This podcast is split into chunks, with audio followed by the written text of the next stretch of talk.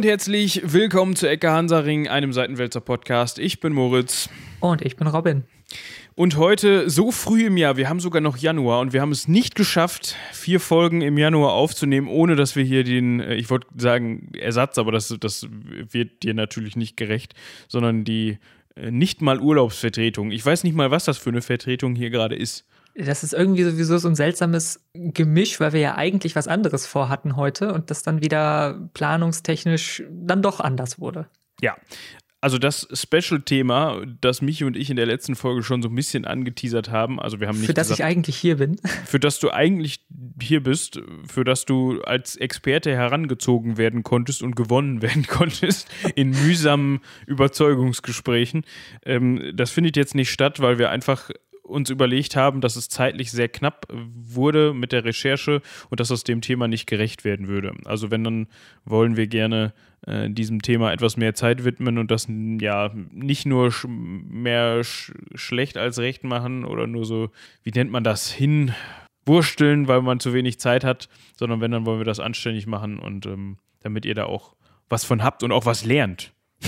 Das ist ja hier immer äh, der große Anspruch, ne, mit dem, mit dem Lernen. Ich merke das schon. Ich gucke jetzt häufiger äh, einen YouTuber, den ich jetzt nicht, von dem ich jetzt nicht den Namen verraten werde, ist ein Amerikaner, äh, weil das würde jetzt zu weit führen, da muss ich, müsste ich noch mehr erklär, erklären. Der sagt in seinem Intro immer, ich bin hm, hm, hm, und ihr lernt heute was. Also, Ach, you learned something today. Das ist ja schön. Das ist, das du weißt ist, schon, was passiert. Ist von sich, also sagt er in jedem seiner Videos. Ähm, man lernt auch tatsächlich immer irgendwas, ähm, aber der ist auch von sich überzeugt, der Mann dann, dass man was lernt. Ne? Ja, ich höre ich hör tatsächlich einen Podcast, die haben als Intro ähm, 15 Minutes und dann kommt äh, dahinter noch gesetzt, uh, because you're in a hurry and we're not that smart. Das finde ich auch immer eine schöne, schöne Aussage. Ach so, so nach dem Motto, du hast nicht so viel Zeit, dir mehr anzuhören und wir wissen eh nicht viel mehr als fünf Ja, richtig, Minuten. genau. ja, das ist cool. Ja. Ähm, ich habe gerade überlegt, ob wir das mit aufnehmen sollen, äh, ob ich dann sagen soll, ich bin Moritz und ihr lernt heute was. nee, nee, nee ich, ich glaube, das, das lassen wir. Aber, aber, aber, übrigens, ihr lernt heute was. Ja, ähm, es hat sich nämlich herausgestellt, um mal wieder zum Thema zurückzukehren, dass du nicht nur Experte für das, also Experte für das Thema bist, was wir ursprünglich behandeln wollten, sondern dass du auch, ja, zumindest erweitertes Wissen auf dem Gebiet hast, das wir heute jetzt wirklich besprechen. Ja, genau. Mehr so Interesse geleitetes Wissen. Und falls der Michael zuhört, der könnte uns mal eine Mail schreiben an rumlabern.seitenwälzer.de, wie das so ist, wenn man mal eine Woche Ecke Hansaring frei hat. Ja, ein Bericht, also bitte vier Seiten eng bedruckt. Ja, mit äh, Fotos von den Bahamas oder so. Waren es nicht die Bermudas, wo ihr immer hin wolltet? Ich hab's vergessen. Nee, wir wollten eigentlich nach Bar Barbados, aber. Ach, Barbados, ja, alles mit B, ja. Ja, das ist, wir machen dann so eine Rundreise. Vielleicht macht mich die ja gerade, ne? Ja, Rundreise ist ein gutes Stichwort. das, klar, äh, bedachte Überleitung, da wollte ich hin. Also die Überleitung war nicht ähm, mit Dach und so, sondern ist egal. Geht, geht gut los heute. Ist früh. Geht, geht gut los. So früh ist es gar nicht mehr. Es ist 11.45 Uhr an einem Freitagmorgen. Da sollte man in der Lage sein, einen Podcast aufzunehmen. Kommt drauf an. Mit dem Wochenende so vor der Tür. Ja. Morgen musst du auch um 11 Uhr wieder sprachgewandt sein. Ja, das ist sein. richtig. Das ist richtig. Da müssen wir am Ende auch nochmal kurz drauf eingehen. Ja, das machen wir ja immer.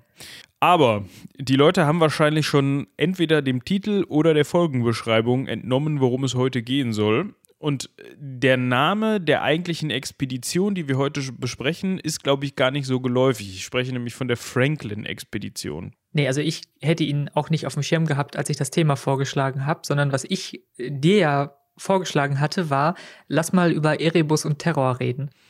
Ja, das könnten jetzt entweder, ähm, keine Ahnung, zum Beispiel biblische Gestalten sein, aus, aus irgendeiner Mythologie. Jetzt müsste man, also in Wirklichkeit sind es Namen von Schiffen, nämlich die HMS Terror und die HMS Erebus.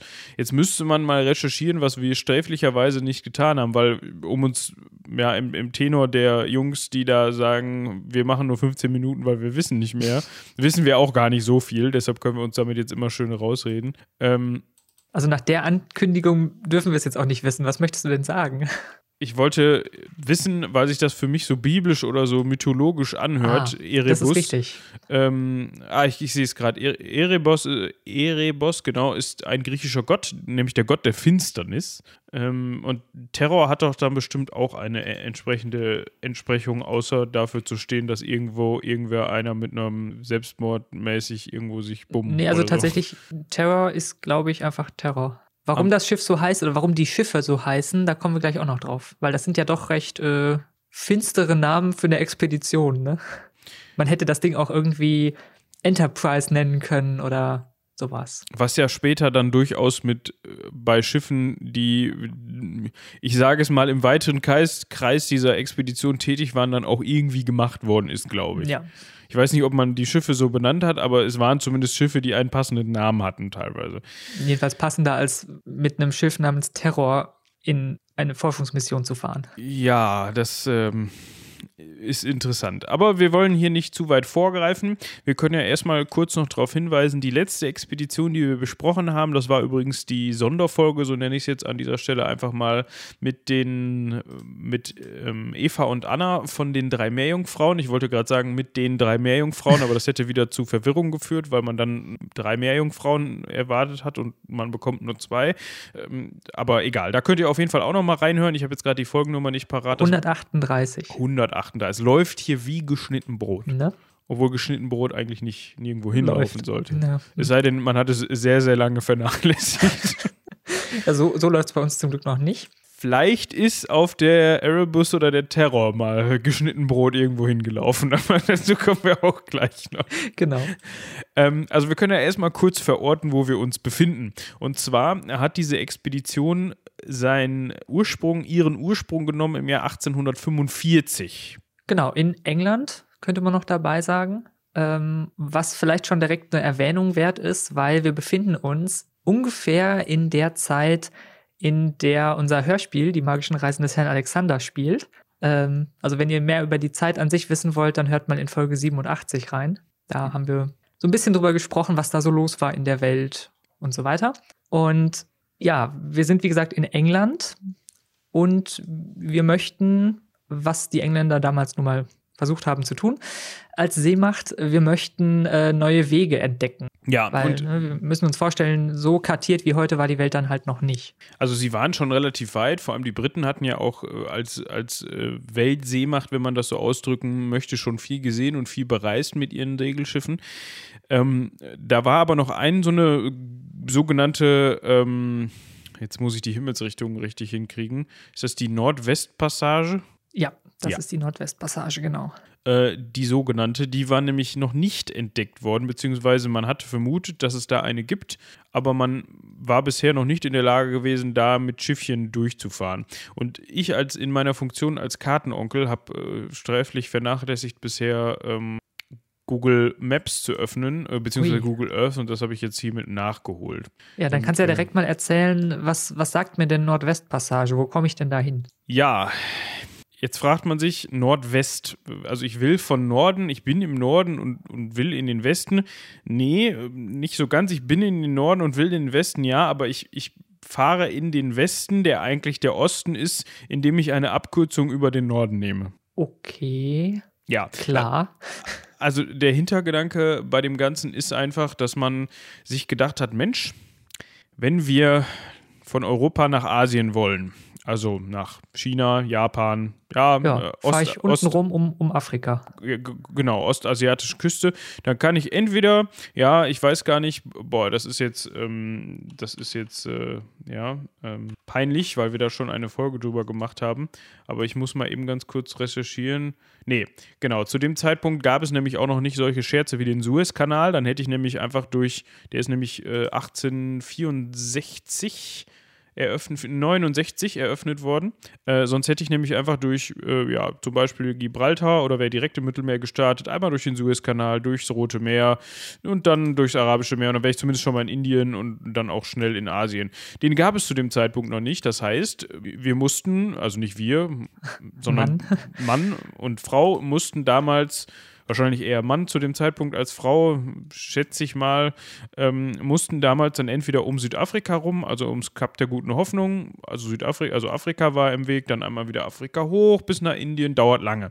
Oder dasselbe Spiel auf der anderen Seite, ähm, einmal unten um Südamerika drum zu, da ist dieses, diese Geschichte, die sich Kap Horn nennt und man kennt diese, hat vielleicht schon mal gehört, dieses Seegebiet zwischen ja, dem dem nördlichsten Zipfel der Antarktis und äh, war richtig, ne? Das ist die Antarktis unten, ne? Und Arktis ist Ja, oben. Ja. Genau. Ich weiß nicht, warum mir das so schwer fällt, aber es ist, äh, scheint so.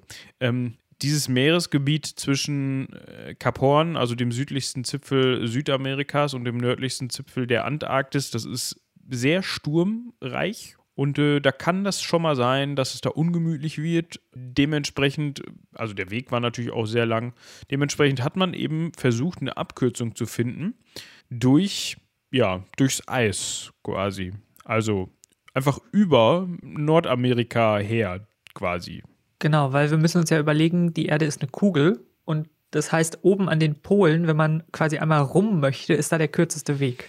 Ja, Ne, also Äquator sind halt 40.000 Kilometer und oben sind es halt weniger, je nachdem, wie, wie nah man an den Pol kommt. Und das Problem, du hast es gerade ja schon gesagt, äh, durchs Eis, also ich meine, wir alle können uns irgendwo vorstellen, Nordpol klingt kalt. Und das Problem ist eben auch, dass ein Großteil äh, des Weges dann eben im Eis liegt oder halt teilweise zugeeist ist und so weiter. Wenn man sich jetzt Google Maps bzw. Google Earth aufruft, um das mal nachzuvollziehen, wo die dann langfahren wollten und langgefahren sind und ähm, vor allem, wo dieser Weg potenziell langführen könnte, dann wird man feststellen, dass Google dieses Meeresgebiet da als Meer darstellt. Ha. Das heißt, als flüssiges Meer. Also man kann da theoretisch, also so wie es jetzt aussieht, ist da durchaus eine Passage zu finden, durch die man durchfahren kann. Die zeichnet sich da sogar relativ gut ab, finde ich. Das Problem an der Sache ist halt nur, ähm, ja, das Wasser ist da nicht, weitestgehend nicht flüssig, wo man langfahren wollte. Dementsprechend ähm, ist das auch heutzutage noch ein Problem. Ich bin da nicht bewandert, muss ich sagen, was heutzutage irgendwelche Atomeisbrecher, ähm, ich glaube, die Russen haben da technologisch die Nase vorne, da hatten wir uns, glaube ich, auch schon mal in irgendeiner Folge drüber unterhalten, ob das heutzutage möglich ist, da mit so einem Ding durchzufahren. Wird Ja. wahrscheinlich, äh, ist es? Ja, Ah, okay. kannst du, kannst du machen. Äh, mit so Eisbrechern geht das und das ist ja überhaupt ähm, nicht das ganze Jahr über komplett dicht. Das war auch damals die Theorie, äh, die diese Expedition auch angeleitet hat, dass man eben sich überlegt hat, gut, im Sommer wird es da ja ähm, vielleicht nicht gefroren sein. Ähm, das stimmt nicht ganz, wie man dann festgestellt hat, aber zumindest ist das Eis dann eben deutlich dünner. Wir haben auch inzwischen weniger Eis da oben, das heißt, man kommt da auch ein bisschen besser durch und man kann da langfahren, das ist aber nicht wirklich, ja, äh, wirtschaftlich vorteilhaft heutzutage. Das heißt, es wird wahrscheinlich heutzutage entweder gemacht, um vielleicht mal irgend so ich wollte gerade sagen, irgend so einen Dieselgenerator zu den Inuits zu bringen, obwohl das wahrscheinlich dann auch eher über, über den Landweg gemacht Oder, wird. oder Luftweg, genau. Aber oder Luftweg. du fährst da halt mit teilweise militärischen Eisbrechern durch. Was war das? Ähm, oder du fährst da, ja, wenn du Forschungsarbeiten machen möchtest oder halt irgendwo hin willst, wo du nur da langfahren musst. Aber nicht, dass da jetzt irgendwie Großcontainerschiffe dauerhaft verkehren. Ja, also ähm, wahrscheinlich hauptsächlich zu Forschungsexpeditionen. Genau. Ja, aber damals ähm, war zum einen natürlich auch der, äh, also der Prestigegedanke da. Also man wollte natürlich jetzt als britisches Empire auch dann zu den ersten gehören oder am besten das erste Welt, die erste Weltmacht sein, die diese Passage gefunden hat, beziehungsweise sie passiert hat. Und ähm, zum anderen, ich weiß jetzt nicht genau, wie da der wirtschaftliche Faktor im Vordergrund stand, ob man dann wirklich gehofft hat. Ich meine, man wusste ja schon, dass das teilweise länger dauert, weil man eben es nicht in eins schafft, in, im Sommer quasi so durchzurutschen, dass, dass, das, ähm, dass das nicht zufriert. Man hat ja schon damit gerechnet, ich greife jetzt mal ein bisschen vor, dass man sieht, dass man da auch wohl überwintern wird müssen, quasi. Genau, aber so ein bisschen auch der äh, Gedanke, wie du schon gesagt hast, einerseits Prestige, aber auch vielleicht die Möglichkeit, wenn es doch im Sommer Möglichkeiten gibt, dass man das so timen kann, äh, die Fahrten, dass man zumindest das halbe Jahr über oder mehrere Monate lang diese Passage nutzen kann, dann hätte man natürlich wirtschaftlich wahnsinnig Erfolge gehabt, wenn du da in vielleicht der Hälfte der Zeit durchkommst. Und es gab doch auch mal die Theorie, ähm, die damals grassierte, dass das Nordpolarmeer tatsächlich gar nicht zugefroren sei. Genau, ja. Das, äh, beziehungsweise Teile des Jahres komplett nicht zugefroren sei. Also, dass man da einfach so lang schippern könnte. Und das war auch eines der Sachen, die sie überprüfen wollten. Sie wollten halt gucken, bis wo geht das Eis, ähm, wie, wann, wo kann man da durch und so weiter. Und man muss vielleicht noch dabei sagen, es war auch ein sehr starker Fortschrittsgedanke, denn wir hatten zwar zu der Zeit eine sehr, sehr starke britische Flotte, aber schon nicht mehr so stark wie vielleicht noch 100, 150 Jahre vorher. Also es war schon so ein bisschen so, dass sie an, ja, Stärke auf den Weltmeeren verloren hatten, so ein bisschen. Und das natürlich wieder haben wollten und dementsprechend sehr viel ja, Geld und, und Möglichkeiten da reingesteckt haben, irgendwie diese Expeditionen durchführen zu können. Ja, und das hat man dann auch getan. Man hat diese Organisation, die Organisation, man hat diese Expedition, es sind zu viele Wörter mit Ionen am Ende. Man hat diese Expedition organisiert und auf die Beine gestellt äh, und beteiligt waren eben hauptsächlich die beiden Schiffe HMS Terror und Erebus. Es ist kurzfristig noch ein drittes Schiff äh, eingesetzt worden, ein Versorgungsschiff. Das ist aber dann, ähm, bevor es wirklich ins ewige Eis geht, wenn man es so nennen möchte, wieder umgedreht. Äh, das war die ähm, HMS Barretto Junior. Genau. Und so ein bisschen schon mal äh, den Cast aufzustellen hier, wer war dabei? Äh, zum einen haben wir einen Sir John Franklin, der war Leiter der Expedition, war zu dem Zeitpunkt schon relativ alt, deswegen war, war er auch so ein bisschen umstritten als Leiter. Äh, er war 69, äh, 59, so alt dann auch nicht, 59 Jahre alt, äh, war allerdings schon sehr erfahren. Also der hatte schon äh, die eine oder andere Arktis-Expedition gemacht und äh, ja, war, war so ein bisschen, zumindest was äh, so Expeditionen ins Eis anging, durchaus erfahren. Und dann hatten wir noch einen ähm, weiteren sehr wichtigen Mann dabei, nämlich Captain Francis Crozier. Oder Crozier, Crozier irgendwie so. Crozier würde ich, oder Crozier würde ich oder sagen. Oder Crozier könnte auch sein. Nennen wir ihn Crozier. das klingt doch gut. Der ähm, war eben der Kapitän eines der Schiffe und war auch schon eine Weile in den Gewässern unterwegs gewesen und kannte sich so ein bisschen, zumindest in der Gegend, aus. Also war auch darin äh, geübt, im Eis äh, zu fahren oder dann eben nicht mehr zu fahren und hat ja äh, so ein bisschen auch als, als Berater dieser ganzen Expedition noch teilgenommen. Und wir hatten natürlich noch den einen oder anderen äh, Offizier dabei, den einen oder anderen Matrosen und so weiter. Insgesamt haben sich ursprünglich auf den Weg gemacht 133 Leute, wobei du ja gerade schon erwähnt hattest, wir hatten noch ein kleines äh, Versorgungsschiff dabei und auf dem Versorgungsschiff sind dann am Ende auch ein paar Leute wieder umgekehrt und nach England zurückgefahren, bevor es eigentlich losging mit der Expedition. Das heißt, 129 Leute sind dann auch wirklich auf die Expedition quasi so richtig mit draufgegangen. Und an der Stelle können wir mal eben darauf zu sprechen kommen, warum möglicherweise diese beiden Schiffen so dystopische Namen getragen haben. Und zwar ähm, könnte das so sein, weil diese Schiffe ursprünglich Kriegsschiffe waren, sogenannte Bomb äh, Vessels ähm, oder Bombarden. Das ist ein Kriegsschiff Schiffstyp, der eigentlich dafür gebaut ist, dass er mit Mörsern ja an Land befindliche Festungen angreift, ja, also ja, beschießt mit Mörsergranaten. Und deswegen, warum hat man das gemacht? Weil diese Bombarden äh, entsprechend gepanzert waren von Haus aus schon. Und von der Terror weiß ich es, glaube ich, weiß nicht, wie es bei der Erebus war. Die Terror hat auf jeden Fall schon im ähm, äh, englisch-amerikanischen äh, Englisch, Krieg gekämpft. Also die wurde durchaus schon zu Kampfhandlungen äh, genutzt. Äh, und beide Schiffe, wenn ich mich nicht vertue, waren auch vorher schon an Arktis-Expeditionen äh, beteiligt. Genau, ja. Ja, waren sie schon. Und äh, sie waren auch beide nicht mehr die jüngsten Schiffe. Also zum Beispiel die Terror ist 1813 gebaut worden, war also schon 30 Jahre alt und auch mehrfach schon bei Kriegshandlungen beschädigt und wieder repariert worden. Und die Erebus war eben auch als Kriegsschiff äh, ursprünglich konstruiert, auch schon an Kriegshandlungen beteiligt gewesen und äh, ist auch schon unter einem anderen relativ berühmten Entdecker namens James Ross in der Antarktis rumgeschippert, also im Süden. Hatte also auch schon äh, so ein bisschen Erfahrung mit Eis, könnte man sagen. Vielleicht noch mal so grob zu den Schiffen. Ähm, also die Erebus hatte ich gerade vergessen zu erwähnen, ist 1826 gebaut worden, war aber dann auch schon, jetzt müsste ich Mathe können, knappe 20 Jahre alt. Und was haben wir uns da vorzustellen? Also die Erebus zum Beispiel war ein Dreimaster, äh, 32 Meter lang, 8,5 Meter breit und hat äh, 67 Personen gefasst. Und die Terror war ein kleines bisschen kleiner, ähm, war auch nur ein Zweimaster und hatte aber eine ähnliche, bisschen geringere Anzahl an Personen. Und was bei den Schiffen ganz spannend war, ist, dass man sie eben für diese Arktis- und Antarktis-Expeditionen extra ausgerüstet hat. Also es waren nicht nur äh, diese Schiffe, weil sie eben Bombarden waren, sprich beispielsweise der Rumpf äh, verstärkt war. Und dementsprechend hat man sich dadurch erhofft, dass er dann nicht vom Polareis zerdrückt wird so leicht.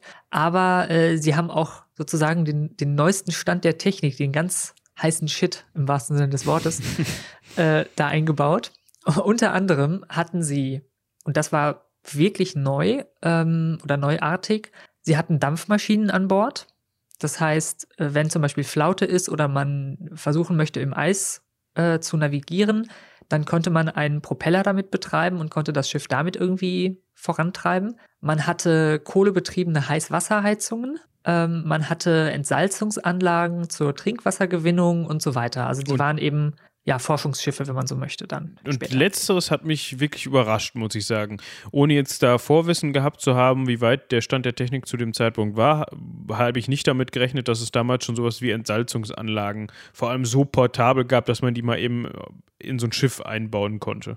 Ja, also ja. die waren schon, schon sehr, sehr gut ausgestattet. Da kommen wir auch jetzt noch zu. Ja. Denn ähm, Du hast ja gerade schon angesprochen, man wusste so ein bisschen, worauf man sich einlässt. Ne? Also diese Passage zu finden, war klar, man fährt irgendwie ins Eis. Wir sagen ja auch gerne das ewige Eis. Ähm, und dementsprechend hatte man sich überlegt, gut, es könnte sein, und das ist sehr wahrscheinlich, dass wir da nicht in einem durchkommen, also in einem Rutsch quasi beim ersten Versuch. Und dass wir da eventuell überwintern müssen, wenn eben der arktische Winter einsetzt und eben alles zufriert, was ja auch dann ein halbes Jahr dauert dann ähm, ja, kann es sein, dass wir da liegen und entsprechend nicht irgendwo hin können. Und dann hat man sich überlegt, gut, dann nehmen wir doch ein bisschen mehr Proviant mit und ein bisschen mehr Gegenstände. Und ausgerüstet war diese Expedition, um mindestens drei Jahre äh, unterwegs zu sein. Ja, und die Auswahl an Dingen und Gütern, die man war getroffen spannend. hat, die war interessant. Also man, man war durchaus gut versorgt, aber man hat da auch hier und da vielleicht Entscheidungen getroffen, die so ein bisschen ja, äh, nicht ganz pragmatisch waren, nennen wir, wir es mal so, weil man hat unter anderem nämlich vor allem für die Offiziere wahrscheinlich drauf gesetzt, dass dann doch ein entsprechender Luxusstandard an Bord gegeben war, weil ich meine, wenn man dann da mit rechnet, dass man so ein bisschen im Eis da rumdümpelt und nicht, also dümpeln ist eigentlich zu viel gesagt, wenn man da festfriert, dann soll man es ja wenigstens an Bord angenehm haben, ne?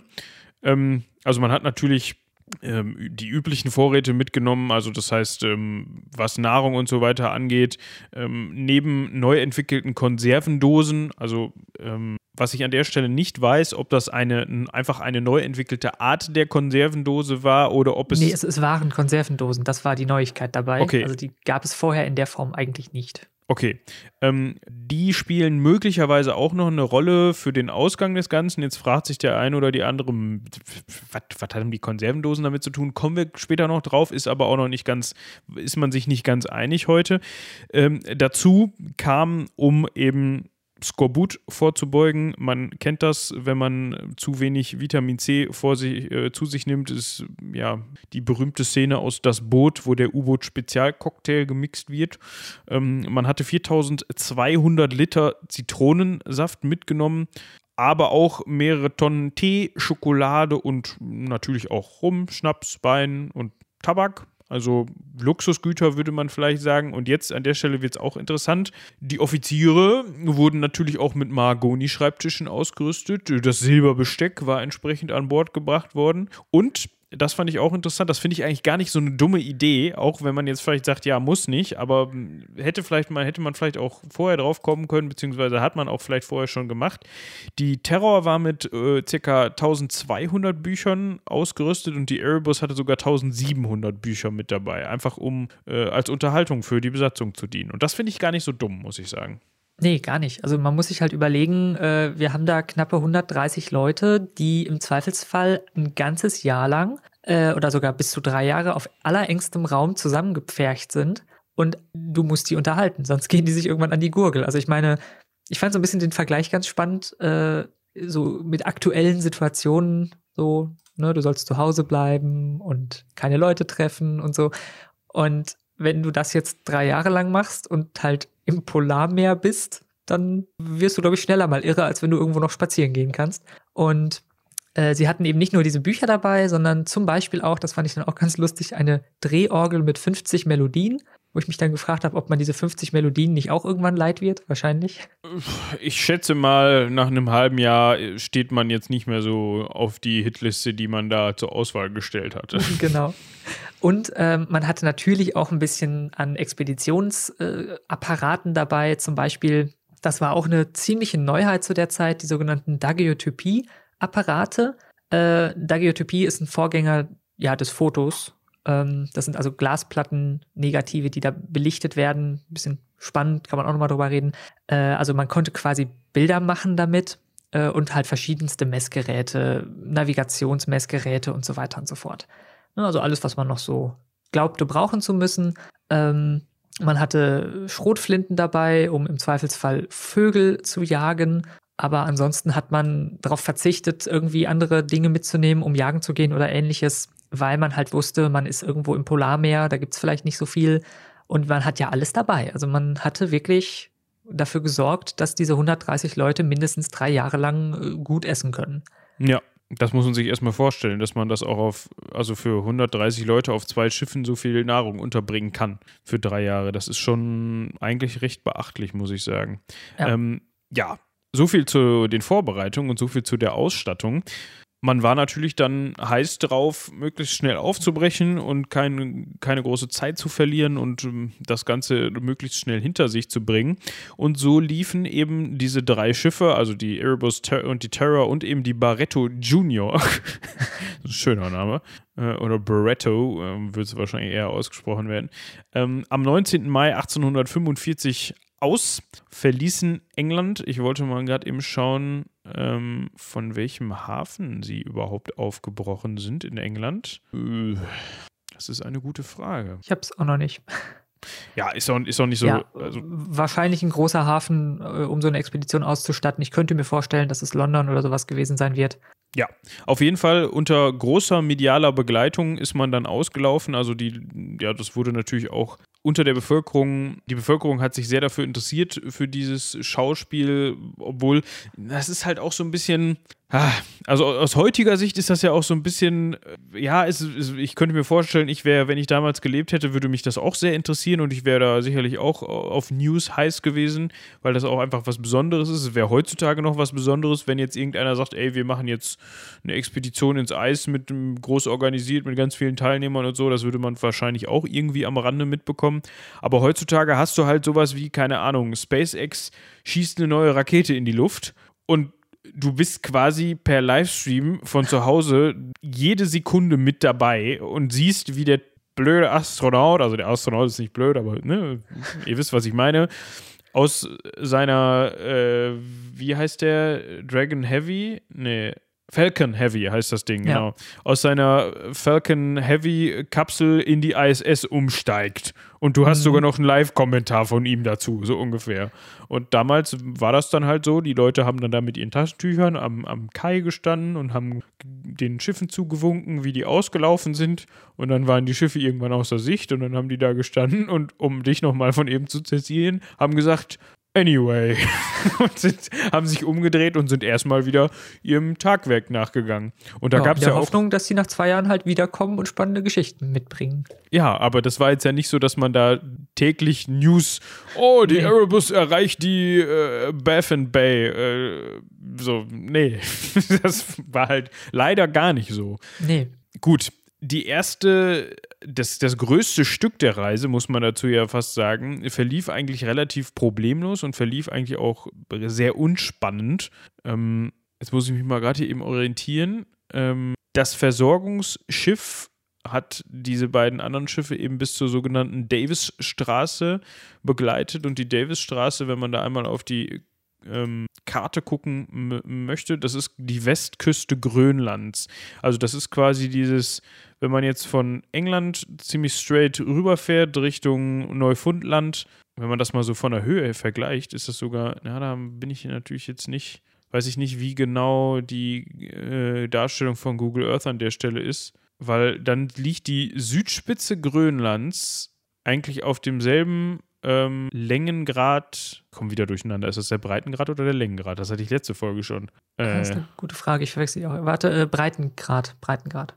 Ja, weil der über die Breite verläuft quasi. Ja. Ja, auf demselben Breitengrad wie die Nordspitze ähm, Großbritanniens oder eben die Südspitze Norwegens. Und ich weiß nicht, ob das so klimatechnisch hinhaut. Das kann hinhauen, weil das ja auch teilweise mit Seeklima und so noch Unterschiede ist.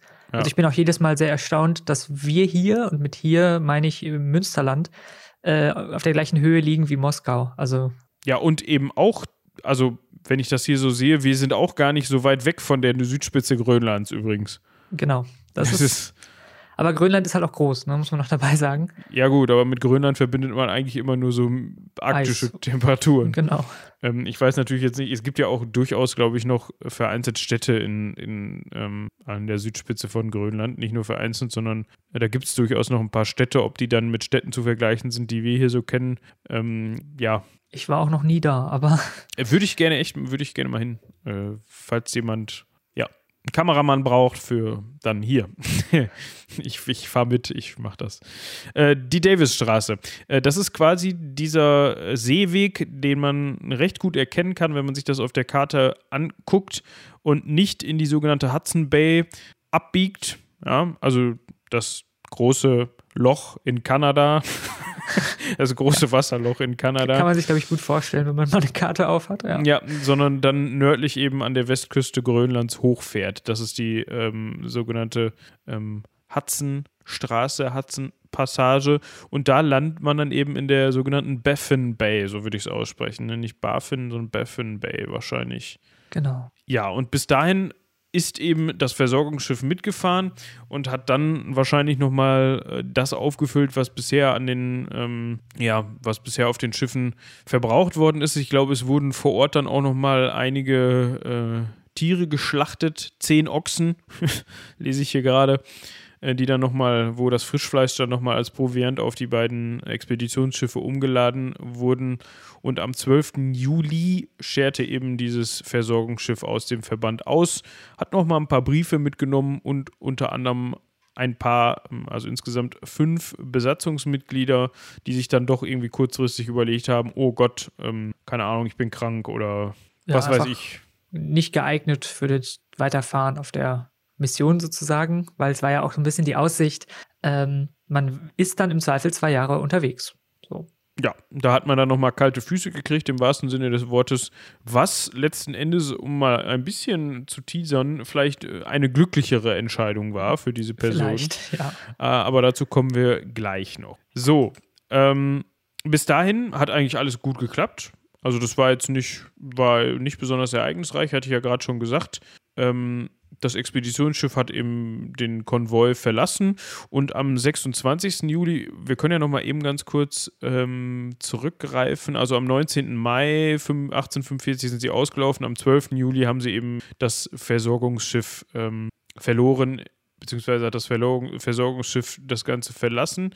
Das ging ja eigentlich schon recht, recht fix, muss man sagen. Ja, In, also zwei Monate ist schon eigentlich ganz gut. Ja, also da ist auch nicht viel passiert. Am 26. Juli ist man dann vor einem Eisberg ähm, noch zwei amerikanischen Walfangbooten begegnet, äh, der Prince of Wales und der Enterprise. Und ja, man hat dann da sich besucht gegenseitig auf den Schiffen. Ne? Man hat sich unterhalten, wahrscheinlich sich zum Essen eingeladen und so ein bisschen darüber gequatscht, was, äh, was so ansteht und wie, wie das Wetter ist und äh, so. Ne?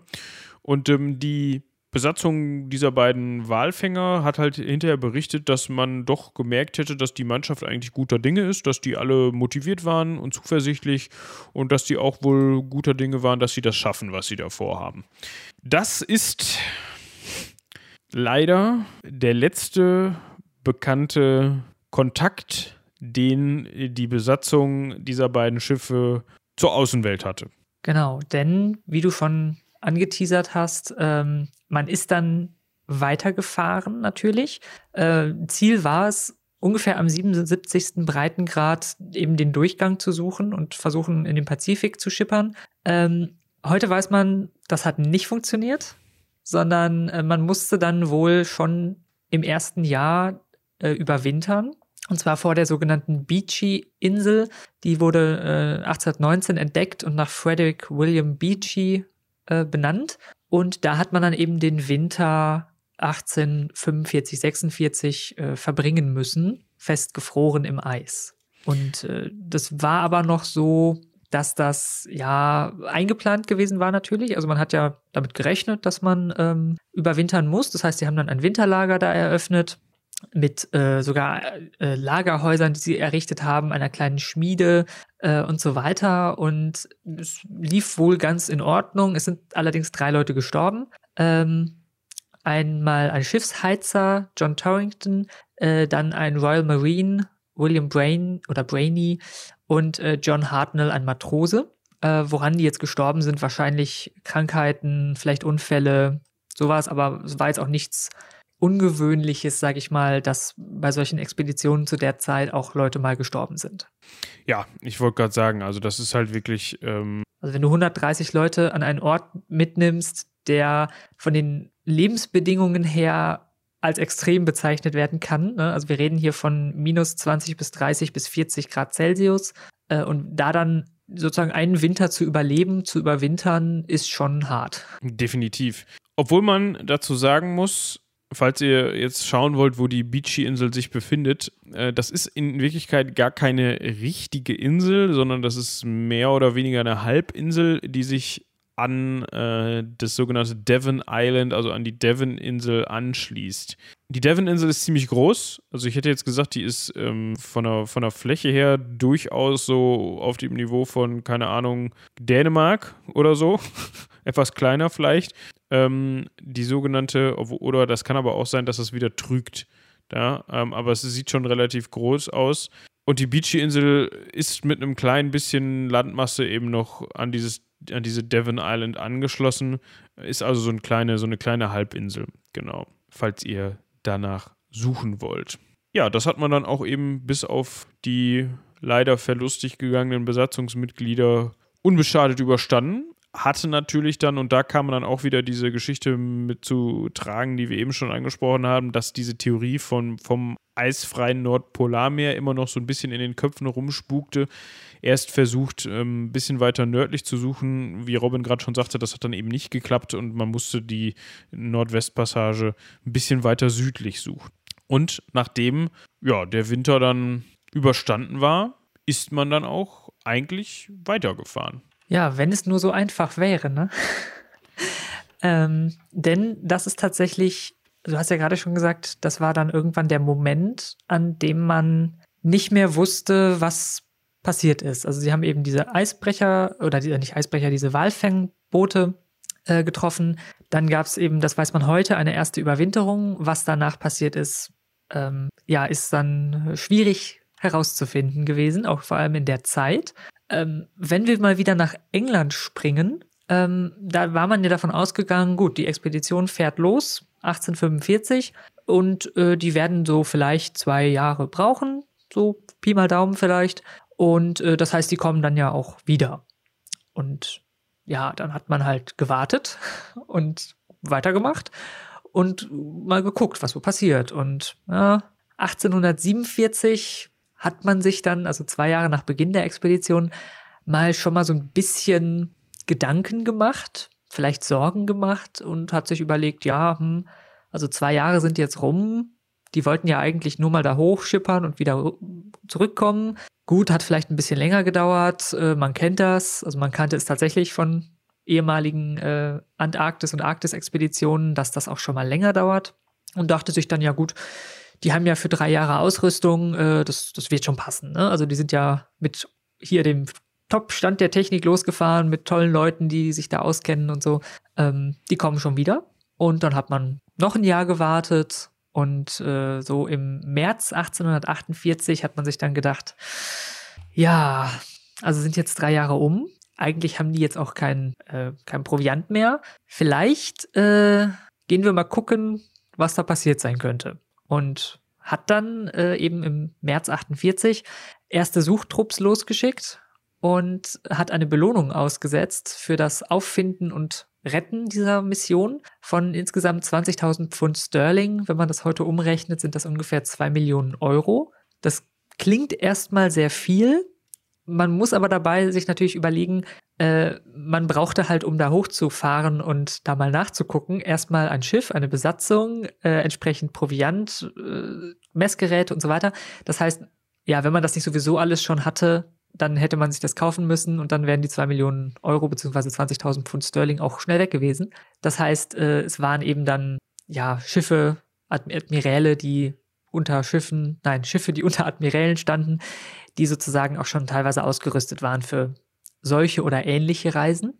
Und äh, da sind dann, ja, 48, also 1848, drei Jahre nach Beginn der Expedition sind drei Suchexpeditionen äh, aufgebrochen. Und äh, du hast, Moritz, ja von vorhin gesagt, die Schiffe waren vielleicht ein bisschen, ja, passender benannt. Äh, unter anderem sind losgefahren die HMS Enterprise, die HMS Herald und die HMS Plover oder Plover.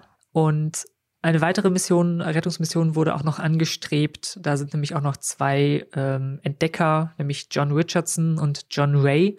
Den letzten Namen, John Ray, könnt ihr euch schon mal merken, äh, sind auf dem Landweg auch noch äh, in diese Richtung aufgebrochen. Ja.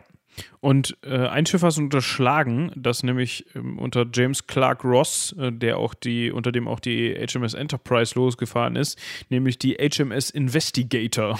Oh, das ist das, ja noch passender. Äh, wenn das nicht ein passender Name für eine Suchoperation ist, hat man sich gedacht, Mensch, wir brauchen die Investigator.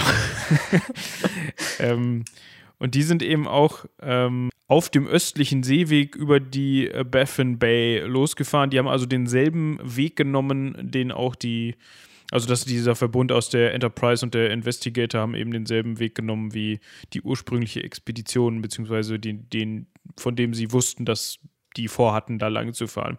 Wir springen mal eben kurz zurück, bevor wir mit den, mit den Suchmannschaften weitermachen, ähm, zu, den, zu der ursprünglichen Expedition. Diese hat dann, nachdem sie feststellen musste, Mensch, da kommen wir nicht weiter, äh, eher eine südwestliche Route eingeschlagen, ist dann durch den sogenannten Pelsund oder Pielsund, ähm, ja, klingt irgendwie skandinavisch, deshalb habe ich es Pelsund ausgesprochen, eigentlich recht südlich gefahren. Vorher hat man gedacht, dieser, dieser Pelsund, das ist eine Bucht, äh, ist es aber in dem Sinne gar nicht. Ähm, das ist einfach nur ein Seeweg zwischen zwei Landmassen, äh, der dann ja eigentlich weiter südlich Richtung Kanada führt und in, die, in diese sehr zerklüfteten Gewässer ähm, nördlich von Kanada. Und man ist dann eben vor der sogenannten, sogenannten King William Island äh, vom Packeis nicht überrascht worden, aber da war dann halt wirklich einfach Ende der Fahnenstange. Man ist eingefroren und man konnte auch mit den Schiffen dann eben nicht mehr ähm, weiter manövrieren. Und wenn man sich das mal anschaut auf der Karte, dann ist das eigentlich schon recht nah dran an am Festland, beziehungsweise viel näher kommt man fast gar nicht mehr ans, ans äh, kanadische Festland dran. Ähm, nur, dass das trotzdem nicht alles so einfach war, das ähm, hören wir jetzt. Man ist dann eben eigentlich noch recht guter Dinge. Ne? Also es war jetzt nicht so, dass man das als absoluten Fehlschlag zu dem Zeitpunkt betrachtet hat oder davon geht man jedenfalls aus. Ähm, man musste aber wohl oder übel natürlich wieder überwintern. Genau, also das heißt, wir waren jetzt äh, im September 1846 und jetzt hieß es eben schon wieder, wir müssen hier im Packeis überwintern. Äh, aber gut, okay, kommt's vor, so, wir haben ja Proviant und so weiter. Ähm, dann war aber dummerweise der Plan gewesen, also der Plan war vielleicht ganz okay, ähm, dass man eben im Sommer ein Jahr später, also 1847, dann weiterfahren könnte. Und da hat dann leider das Wetter einen Strich durch die Rechnung gemacht, denn im arktischen Sommer in dem Fall, ähm, im Sommer 47, hat es leider nicht so wie erhofft äh, getaut, dass das Eis eben verschwunden ist. Und zwar ist das Eis ein bisschen zurückgegangen, aber man konnte die Schiffe nicht lösen und dementsprechend auch nicht großartig von da wegfahren, weil die nun mal festgefroren waren. Ja, das hat den Namensgeber und Schirmherrn der Expedition, also Sir John Franklin, dazu veranlasst. Vielleicht war er so verzweifelt, dass er am eines Tages, und zwar am 11. Äh, Juni 1847, einfach morgens nicht mehr aufgewacht ist. Ähm, also das weiß man nicht genau, ob der wirklich morgens nicht mehr aufgewacht ist. Er ist auf jeden Fall am 11. Juni 1847 gestorben. Und man vermutet, ähm, die Theorie ist allerdings relativ umstritten, dass das möglicherweise damit zu tun hat, dass dadurch, dass die Konservendosen, von denen wir eben gesprochen haben, ähm, mit Blei oder bleihaltigem Material zugelötet wurden, dass er an einer Bleivergiftung gestorben ist und dass das möglicherweise auch andere Expeditionsteilnehmer ereilt hat, dieses Schicksal. Aber wie gesagt, das konnte auch noch nicht wirklich ähm, hundertprozentig nachgewiesen werden bzw. herausgefunden werden. Wir wissen aber auf jeden Fall, am 11. Juni 1847 war schon für John Franklin Schluss an der Stelle. War die Expedition beendet. genau. Über die Konservendosen sprechen wir gleich auch nochmal, weil das nämlich eben ja eine, eine, Theorie ist von vielen, was weiterhin passiert ist. Aber ähm, da war dann eben der Expeditionsleiter verstorben. Äh, es gab dann einen Nachfolger. Ähm, also es, es gab keinen, so, soweit ich das weiß, gab es keinen Nachfolger, der, der jetzt die Leitung der Expedition übernommen hat. Jedenfalls habe ich davon nichts gelesen. Nee, es gab aber einen neuen Captain, der äh, sozusagen das Schiff übernommen hat. Der Erebus, ja. Und das war Offizier, der erste Offizier, der ehemalige James Fitzjames. Richtig, genau. Ja, der hat dann eben das Schiff weiter übernommen. Ich meine, ein Schiff haben, was nirgendwo hinfahren kann, ist äh, auch eine Sache. Aber ja, dann haben sie zumindest wieder einen Captain gehabt und haben dann eben zum dritten Mal überwintern müssen. Und wir erinnern uns, sie hatten für drei Jahre Proviant dabei. Also dreimal war jetzt auch dann eigentlich genug mit Überwintern.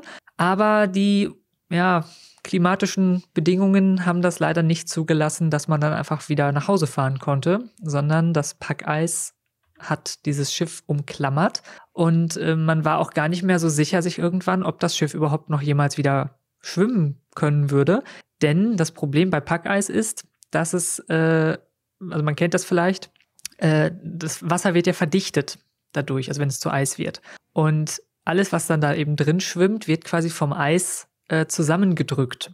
Und weil ja das Eis sich auch bewegt und weil, also es schwimmt ja, das heißt, es bewegt sich und es äh, wird immer mehr und mehr und mehr Eis. Das heißt, der Druck wird immer stärker. Dadurch ähm, ja brechen so ein bisschen wie bei den tektonischen Platten im, im äh, Erdmantel, man kennt das ja, äh, brechen dann auch Teile eben so hoch und die Schiffe sind eben einem gewaltigen Druck ausgesetzt und äh, deswegen waren es eben auch Bombarden, also diese verstärkten Schiffe, die man da genommen hat.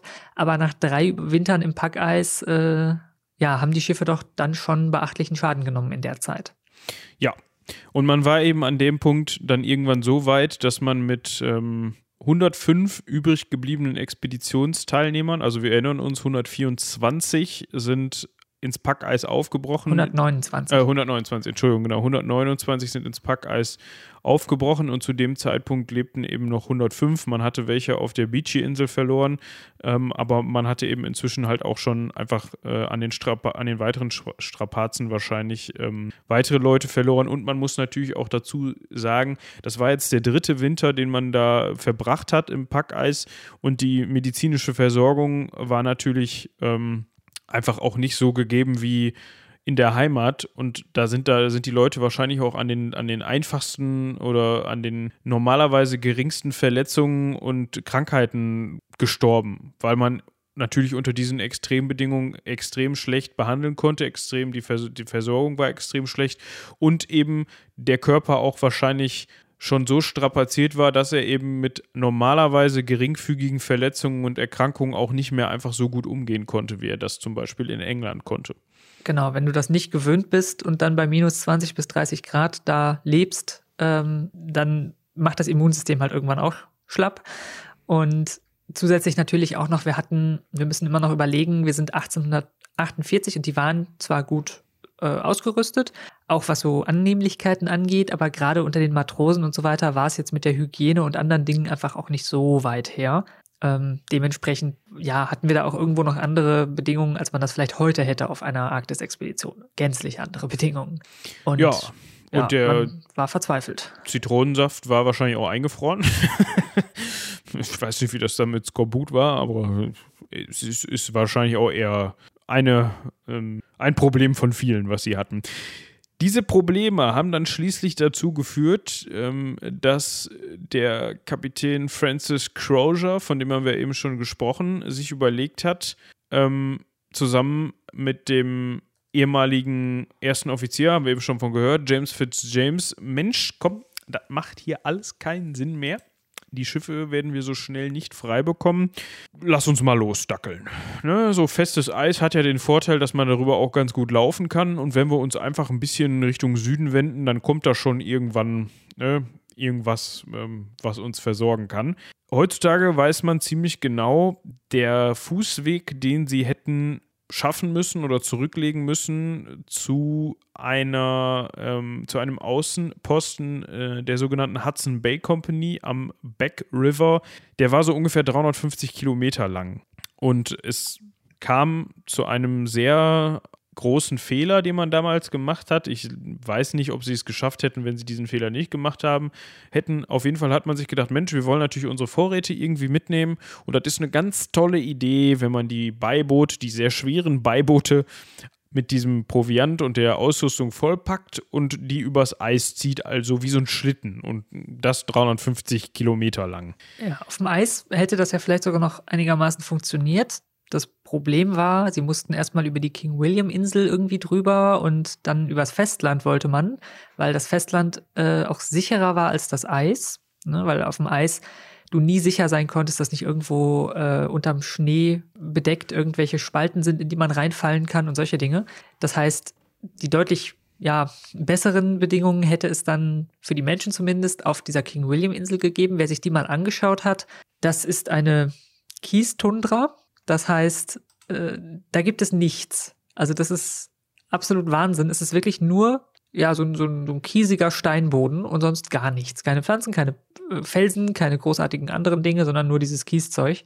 Und äh, wer schon mal versucht hat, irgendetwas über Kies zu ziehen, das macht nicht so Spaß, vor allem nicht, wenn das große, schwere Beiboote sind, die man mit mehreren Leuten ziehen muss und die auch noch bis oben hin vollgepackt sind.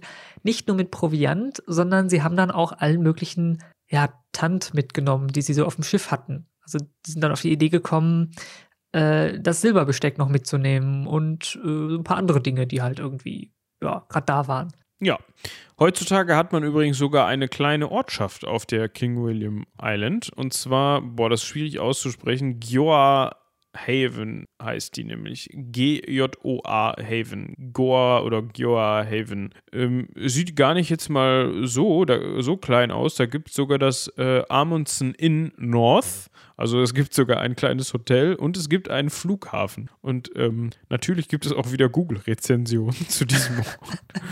und einer hat geschrieben, too cold, went home.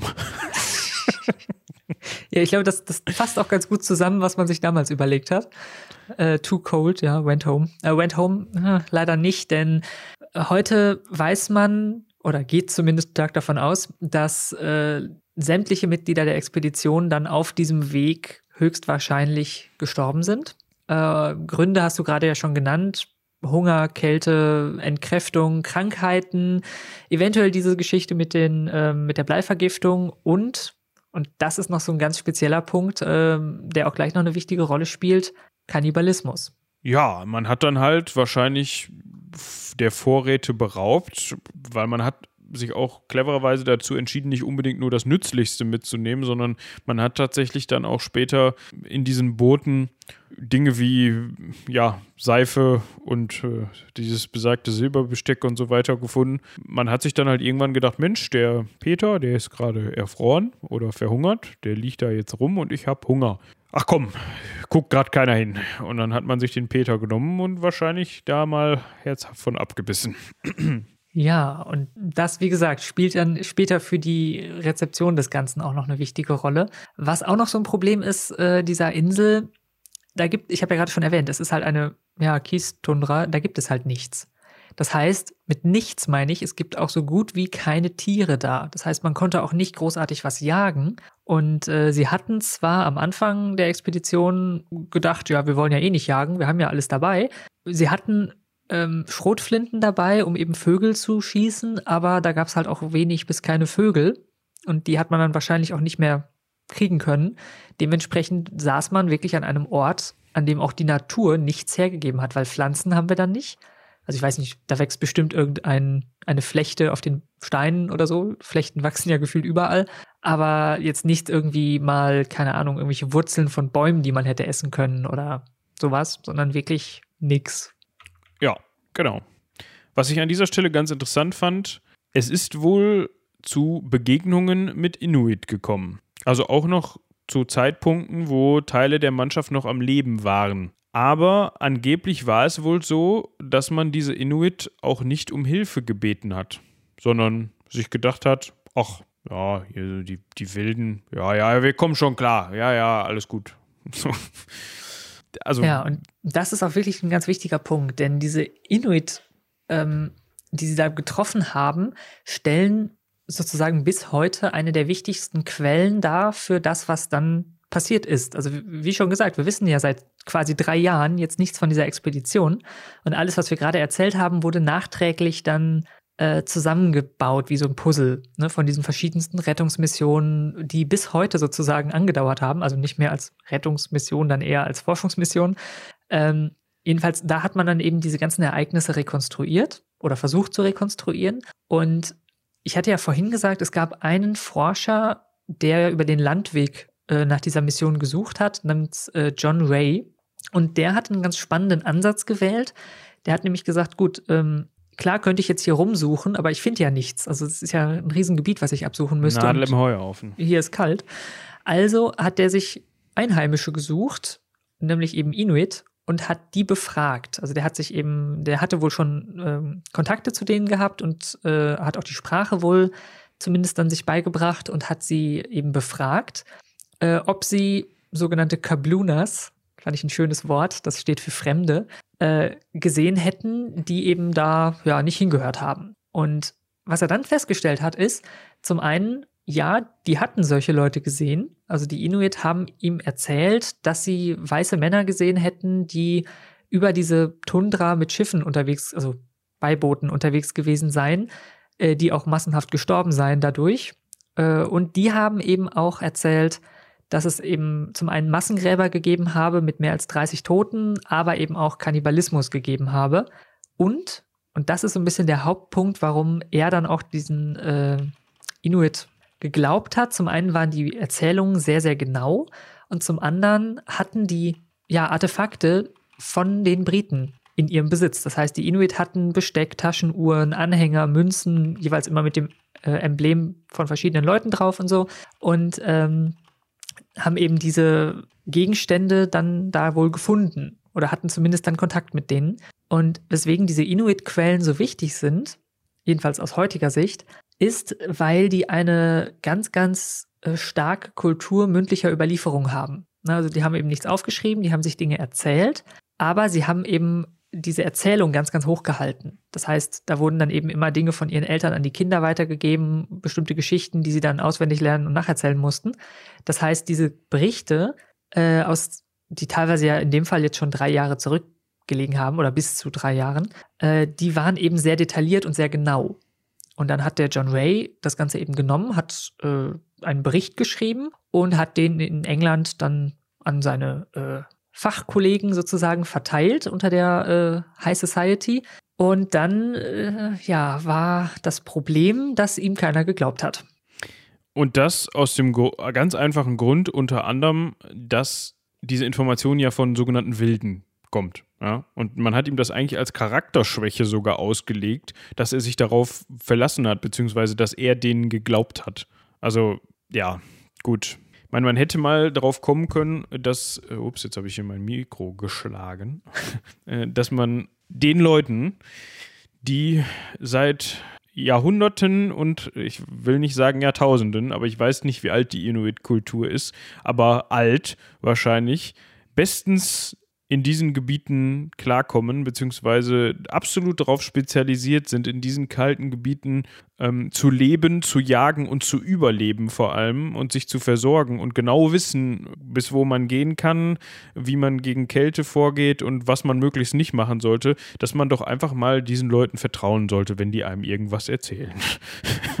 was mit ja. diesem Unweg, äh, mit, diesem, mit diesem Gelände da zu tun hat. Aber das Problem war äh, zum einen eben, dass es Inuit waren, die das erzählt haben, und zum anderen, und das war der fast noch stärkere Grund, äh, die haben ja was von Kannibalismus erzählt. Und das geht ja gar nicht. Das kann nicht gewesen sein in dem Moment, denn in dieser Society war es eben so, dass man gesagt hat, ein guter britischer Sir, und das waren ja nun diese Admiräle und so weiter, äh, wird besser selbst sterben, als sowas zu tun, so etwas äh, Unchristliches zu tun, wie Kannibalismus zu begehen. Das war der Hauptgrund, warum eben gesagt wurde, nein, das kann nicht sein, dieser Bericht, der muss erstunken und erlogen sein, das haben irgendwelche Wilden sich ausgedacht. Ähm, das ist nicht richtig. Und tatsächlich aus heutigeren, äh, heutigen Quellen, wenn man eben bestimmte andere Berichte damit vergleicht und so weiter, geht man davon aus, dass diese Inuit-Berichte sogar sehr, sehr genau gewesen sind. Aber sie wurden damals eben ignoriert. Und vor allem mit am stärksten ignoriert hat sie Lady Franklin. Das war die Ehefrau des äh, Captain Franklin, der eben losgefahren war am Anfang. Äh, die hat abgestritten, dass ihr Mann tot sei und hat weitere Gelder, also sie war eben auch sehr wohlhabend, weitere Gelder losgemacht für weitere Expeditionen. Äh, die erste, die dann gestartet ist, war 1857. Wir denken kurz zurück, das ist neun Jahre nachdem die andere Expedition sozusagen ihr Ende fand. Ja. Ähm, wir können ja noch mal eben ganz kurz äh, zurückgreifen. Also wie gesagt, es gab diverse Expeditionen. Ähm, ich glaube, mit Blick auf die Zeit und damit wir dann namenstechnisch das nicht durcheinander bringen, ähm, könnte man die Ergebnisse am besten eben so ein bisschen zusammenfassen. Aber um nochmal, wir haben ja eben gesagt, es gab ganz viele Schiffe, die auch losgefahren sind. Ähm, da wurde unter anderem, von denen wurde unter anderem eben auch auf der Beachy-Insel die Überreste gefunden. Das heißt, da wurden auch die Gräber gefunden und auch diese Schmiede, die da aufgebaut worden ist und so weiter. Und die Beachy-Insel ist dann für die so ein bisschen zum Stützpunkt geworden, also zum, zur Ausgangsbasis quasi, um nach den verloren gegangenen Leuten zu suchen. Das Problem an der ganzen Sache war natürlich genau dasselbe, was die Expedition selbst auch hatte. Das heißt, ähm, es gab das Problem, dass Schiffe im Eis einfrieren können. Und das ist auch tatsächlich einigen ähm, Schiffen passiert, die dann ebenfalls überwintern mussten. Ähm, zum Glück, in Anführungsstrichen, ist natürlich ist keins der Schiffe verloren gegangen. Das heißt, es ist äh, die Besatzungen sind allesamt, haben allesamt überlebt. Also ich spreche jetzt natürlich nicht für jeden einzelnen dieser Besatzungen, aber es ist nie zu einer solchen Katastrophe gekommen wie mit der Terror und der Erebus. Aber trotzdem, ähm, ja, waren die eher weniger von Erfolg gekrönt, diese äh, Schiffsexpeditionen, so würde ich es jetzt mal einfach nennen. Genau, und vor allem muss man auch noch dazu sagen, es war die größte Suchaktion, die größte Rettungsaktion des 19. Jahrhunderts bis dato. Ähm, weil eben insgesamt, ich weiß nicht, ob du das gerade gesagt hattest, äh, weit über 14 Schiffe losgefahren sind, um nach der Mannschaft oder den Mannschaften dieser verlorenen Schiffe zu suchen. Also äh, ich glaube, es waren einmal waren es 14 auf einmal und dann noch weitere Expeditionen, die kleiner waren. Und das Ganze war aber weitestgehend erfolglos. Also man hat keine ähm, ja, Überlebenden gefunden, obwohl man immer geglaubt hat, das war eben eine Theorie, die grassiert ist. Äh, da ist bis ähm, 1864 ist die letzte dieser Expeditionen dann losgefahren aus diesem Zeitraum. Das war zwölf Jahre nach Ende der Expedition, dass man eben geglaubt hat, dass sich eventuell noch lebende Besatzungsmitglieder den Inuit angeschlossen haben könnten und da eben jetzt in irgendwelchen Inuit-Camps äh, leben könnten. Und man hat natürlich Hinweise gefunden. Also aus diesen Expeditionen haben wir relativ viele äh, Dinge, die da eben gefunden wurde. Zum Beispiel die Beiboote, die eben übers Land geschleift wurden. Wir haben äh, Leichen und Skelette gefunden, aber eben auch die Dinge, die in den Beibooten waren, Silberbesteck, Schokolade und so weiter. Und der wohl wichtigste Fund, den man dann irgendwann äh, gemacht hat, war eine Nachricht von den Kapitänen Crozier oder Crozier und Fitzjames, die nämlich am sogenannten Victory Point in einem äh, Steinmal, also einem äh, Steinhaufen, der eben von weitem schon sichtbar ist, ähm, weil wir da ja eben auch naja, nur Steine haben und nicht groß andere Witterungsbedingungen, konnte man das äh, mehrere Jahre nach der Expedition eben noch finden, haben sie eine Nachricht hinterlassen und ähm, beziehungsweise sogar zwei Nachrichten. Die erste Nachricht äh, war bei ihrer ersten ähm, Ankunft an diesem Ort, als es eben noch nicht diesen zweiten Winter war, wo sie dann geschrieben haben, ja, hm, wir haben den ersten Winter überwintert, äh, alles ist gut, wir fahren dann mal weiter. Und dann haben sie wohl auf den gleichen Zettel oder einen weiteren Zettel noch drauf geschrieben, dann eben zwei Jahre später, ja, alles ist nicht mehr gut, hier der Expeditionsleiter ist gestorben und wir kehren um und mal gucken, ob wir es schaffen. Ja, also da war sozusagen, hat man, das sind die einzigen schriftlichen äh, Zeugnisse aus dieser, diesem Fortbestand der Expedition, die wir haben, äh, bis, also schriftliche Zeugnisse haben wir nicht äh, weitere, aber wir haben weitere Hinweise gefunden und das Ganze zieht sich bis in unsere Zeit, um da mal den Bogen jetzt zu schließen. Ähm, denn heutzutage hat man sogar die Standorte der Schiffe ausfindig machen können. Genau, äh, und da kommen wir auch gleich noch ganz kurz darauf zu sprechen. Ich hatte noch eine kleine ähm, Anekdote, die ich an der Stelle ganz witzig fand. Und zwar auf zwei Schiffe wollte ich doch noch mal eben zu sprechen kommen. Und zwar ähm, auf den Herren Robert McClure oder McClure, McClure, McClure sprechen wir ihn jetzt mal aus. Ähm, der mit der sogenannten äh, Investigator, jetzt muss ich mal eben kurz gucken, dass ich das hier nicht durcheinander bringe. Genau, mit der sogenannten äh, Investigator ähm, ebenfalls auf der Suche nach der Expedition gewesen war. Ähm, und der hat eine Nachricht hinterlassen. Der war nämlich selbst im, im Packeis eingefroren mit seinem äh, Schiff und konnte nicht mehr vor und nicht mehr zurück und musste dort auch überwintern, obwohl er genau, also die Leute gesucht hatten, denen das passiert ist. Und ähm, ein anderes Schiff, die Besatzung eines anderes Schiffs, nämlich der sogenannten Resolute, die hat irgendwann Schlittentru äh, Schlittentrupps ausgesandt, um überhaupt irgendwen zu finden. Und die hat tatsächlich diese Nachricht gefunden, die dieser Robert McClure und die Crew der Investigator hinterlassen hat und wusste dementsprechend, wo sie nach denen suchen müssen ungefähr. Und haben eben auch die ähm, Investigator gefunden und äh, das hat eben den Herrn McClure dazu veranlasst, das Schiff aufzugeben und mit der Mannschaft, mit dem Schlippentrupp der Resolute, ähm, sich ostwärts aufzumachen zu dem Schiff zurück.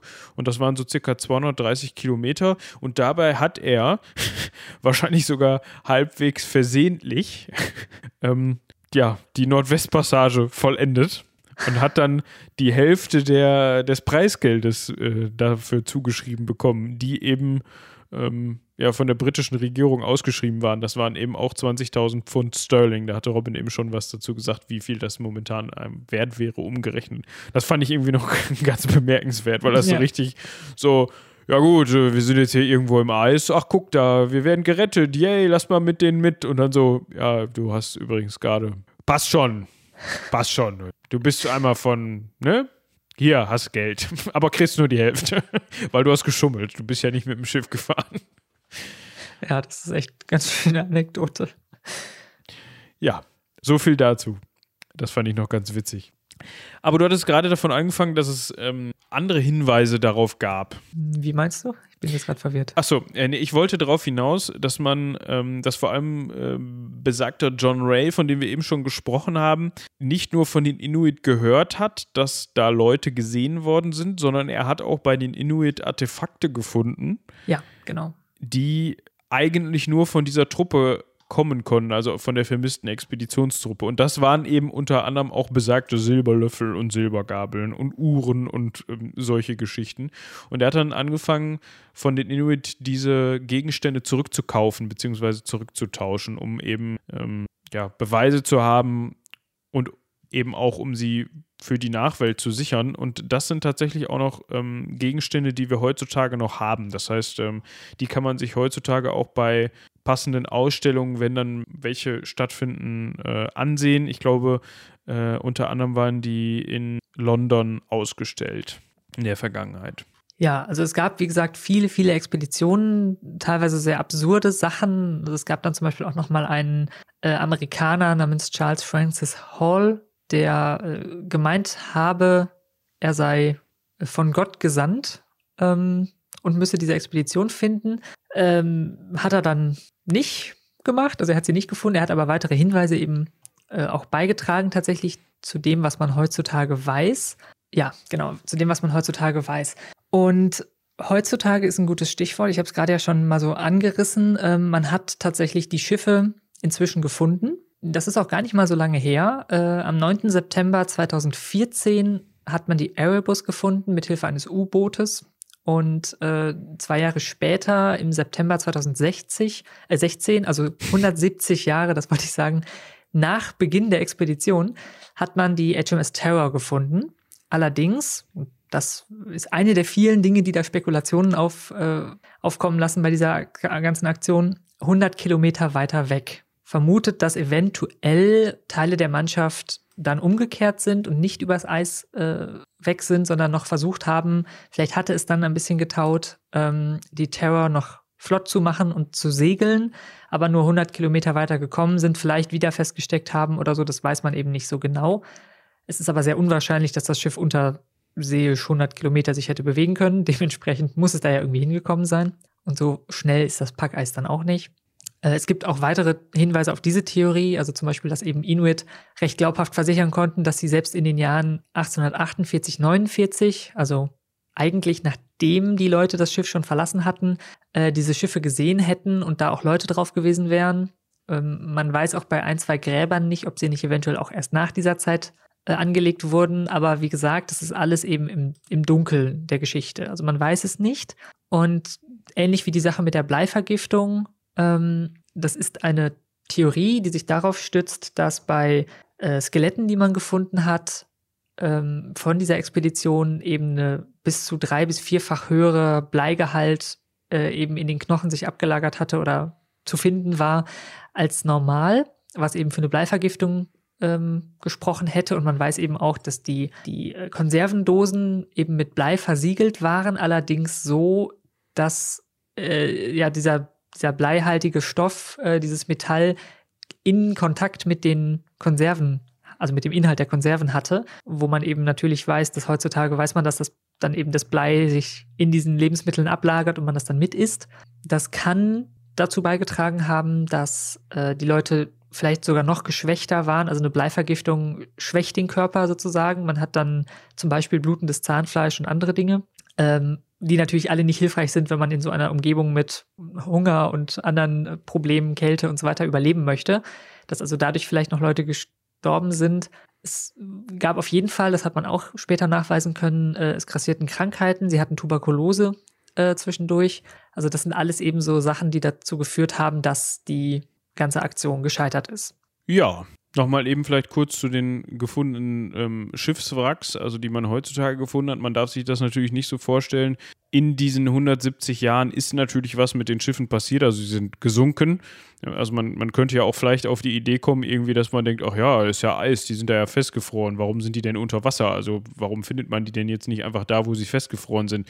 Also ja, wir haben ja gehört, so Erderwärmung, Klima, wir haben immer weniger Eis da oben und auch inzwischen ist das hier und da im Sommer mal wieder abgetaucht, äh, abgetaut und die Schiffe sind abgetaucht und wahrscheinlich durch die jahrelange ja, Malträtierung durchs Packeis waren diese Schiffe dann auch einfach nicht mehr schwimmfähig.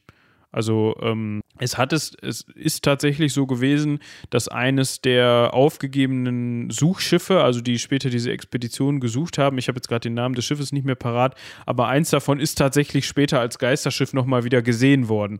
Das heißt, das wurde aufgegeben und das ist dann irgendwie weiter südlich mal äh, von, von, ich glaube auch von Walfängern äh, gefunden worden, so treibend irgendwie auf dem Meer quasi. Aber für die Terror und für die Erebus gilt das eben nicht. Die sind halt dann wahrscheinlich, sobald sie wieder frei waren oder irgendwie wieder selbst schwimmen mussten, einfach abgesoffen. Ähm, aber wie gesagt, man weiß heutzutage ziemlich gut, wo man danach suchen muss. Was ich ganz witzig finde, ähm, es gibt Berichte von Inuits, Und so hat man eben auch die HMS Terror gefunden, die man ja, wie Robin eben schon sagte, eigentlich komplett woanders vermutet hat, äh, dass zwei Jäger, also zwei Inuit-Jäger, nämlich einmal äh, ein Mann namens Sammy Kokwick, Kokwick und James, Inuit-Name Klugnatuk, Klungnatuk, Gnatuk. okay. Es, es, tut mir leid, falls ihr bald zuhört. Das wäre mal was. Dann schreibt uns eine E-Mail an rumlabern.seitenwälzer.de. Ähm, und äh, wenn ihr zuhört, ihr betrachtet euch als eingeladen, ihr, ihr habt sicherlich einiges zu erzählen, ähm, dass die während eines Jagdausfluges ähm, um 2010 rum in der Terror Bay, ich weiß gar nicht, die ist wahrscheinlich dann nach diesem Schiff benannt, schätze ich mal, rückwirkend, äh, ein großes Stück Holz aus dem Eis äh, ragen sehen haben. Und man vermutet, dass das der Mast der Terror war, den sie da quasi gesehen haben. Ähm, also das verändert sich natürlich auch immer die, die Eisstruktur. Also zu, es könnte sein, dass zu dem Zeitpunkt tatsächlich die, das Schiff gar nicht in so großer Tiefe gelegen hat, dass der Mast noch so, hi, hier bin ich. so. Ähm, genau, das wollte ich dazu auch noch eben sagen. Ähm, und die Schiffe sollen tatsächlich heutzutage in relativ gutem Zustand sein, weil sie eben genau durch dieses kalte Wasser recht gut konserviert waren, weil da oben auch einfach nicht ähm, das, ja, das Leben im Wasser auch einfach nicht so ausgebildet ist, als dass es diese ähm, Schiffswracks so angreifen könnte, gehe ich jetzt mal davon aus. Genau. Und was vielleicht noch ganz spannend ist, was ich finde, was diese Expedition so besonders macht, ähm, zum einen natürlich dieser ganze Mystery-Aspekt da drumherum, ne, was ist passiert, äh, dann eben sich vor Augen zu führen, was für unfassbare Bedingungen da geherrscht haben. Äh, also ich hätte, glaube ich, nicht so viel Lust auf so eine Expedition zu gehen. Die müsste dann ein bisschen besser vorbereitet sein vielleicht. Äh, und das ist eben noch so der Punkt. Die Briten hatten ja diesen Entdeckergeist und die waren ja auch durchaus gut dabei, Dinge vorzubereiten. Und die hatten ja auch solche Missionen schon gemacht. Sie haben aber vielleicht, so würde man aus heutiger Sicht sagen, ja, wie, du hast vorhin unpragmatisch genannt, äh, gedacht. Das heißt, ähm, sie hatten zwar Ausstattung dabei, sie waren gut ausgerüstet, aber sie hatten irgendwo vielleicht die falsche Ausstattung dabei. Also sie hatten diese ganzen Luxusgüter und so weiter, weil man auch so ein bisschen gedacht hat, dass wenn man die Zivilisation in solche Bedingungen hineinbringt, dann schafft man das schon. Ne? So nach dem Motto, ich nehme mir hier mein Stückchen England mit aufs Schiff und mein, mein Silberbesteck und meine Porzellanteller und meine Bücher und so weiter und dann läuft das schon. Und spätere ähm, ja, Expeditionen, Entdeckerreisen äh, in die Arktis und die Antarktis waren komplett anders. Das war wirklich die letzte dieser, ja, vielleicht utopischen ähm, britischen Missionen, äh, wo man zum Beispiel ja auch noch so Sachen hatte, wie dass man keine Rettungsmission eingeplant hatte. Ne, man hätte ja mit denen ausmachen können, wenn wir nach zwei Jahren nicht zurück sind, wir haben für drei Jahre Sachen dabei, dann kommt bitte mal gucken. Äh, solche Dinge. Ja, man ist einfach davon ausgegangen, das klappt schon. Genau, man war so utopisch drauf und hat gesagt, das läuft, das funktioniert. Äh, warum soll das auch schief gehen? Und wenn ihr nochmal in Ecke Hansaring Folge 81 reinhört, äh, Wettlauf zum Südpol, da hatte ich mit Michael schon mal über äh, Arktis oder Antarktis in dem Fall Expeditionen gesprochen die später stattfanden. Und das war eben was völlig anderes. Also die sind nicht mit 130 Leuten und großen Schiffen dahin, sondern meistens mit sehr, sehr kleinen äh, Trupps, mit Hundeschlitten und was du eben gerade, Moritz, schon sagtest, die haben vorher mal mit den Einheimischen gesprochen, wie man sich denn am besten zum Beispiel gegen die Kälte äh, behauptet, wie man da am besten reisen kann und so weiter äh, und haben sich dann eben in Pelze eingehüllt äh, und eben nicht so diese Idee, wir kommen hier mit britischen äh, Uniform und vielleicht noch einem Mantel und meinen, wir würden hier im Packeis überleben, sondern ja, Schneebrillen, Schneeschuhe und all solche, solche Sachen hatte man halt dabei und äh, hat zum Beispiel so Dinge sich überlegt wie, äh, ich nehme einen Hundeschlitten, ich mache da 30 Hunde dran und wenn ich irgendwo liegen bleibe, dann kann ich 15 dieser 30 Hunde essen und an die anderen Hunde verfüttern und dann komme ich wieder zurück, zum Beispiel.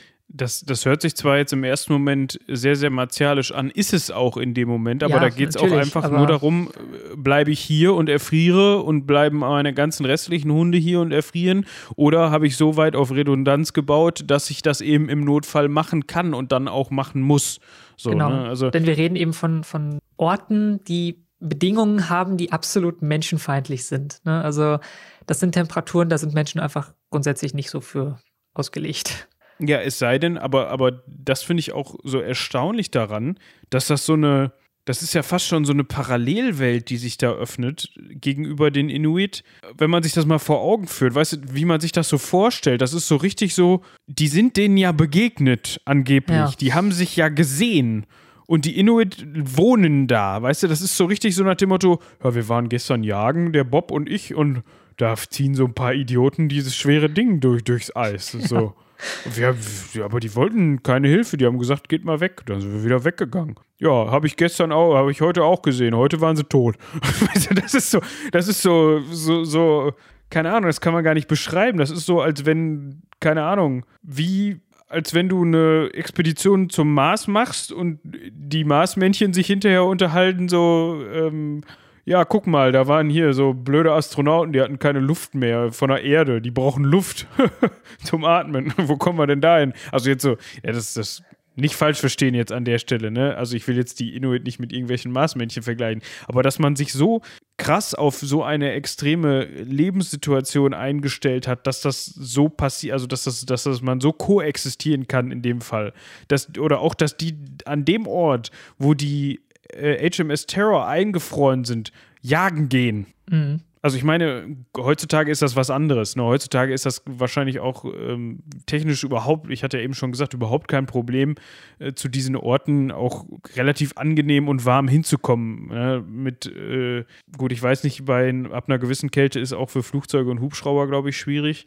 Ähm, aber mit irgendwelchen Polar, äh, nicht Polar, Atomeisbrechern und so weiter ist das ja dann anscheinend heutzutage kein Ding mehr oder auch eben mit entsprechender ähm, ja, Expeditionsausrüstung. Aber trotzdem, das war ja für die Inuit zu, damals zu dem Zeitpunkt schon so, dass die einfach wussten, wie sie sich auf diese äh, extreme Kälte einstellen müssen und wie sie sich da auch verhalten müssen und da auch dann in Anführungsstrichen normal leben konnten. Ja, das ist nämlich der Punkt. Die leben da halt oder lebten da halt so. Und die Briten eben nicht. Aber die hatten ja, also das wissen wir ja auch nun aus der Geschichte, dass die Briten da gerne gedacht haben, dass sie immer den besten Plan fahren.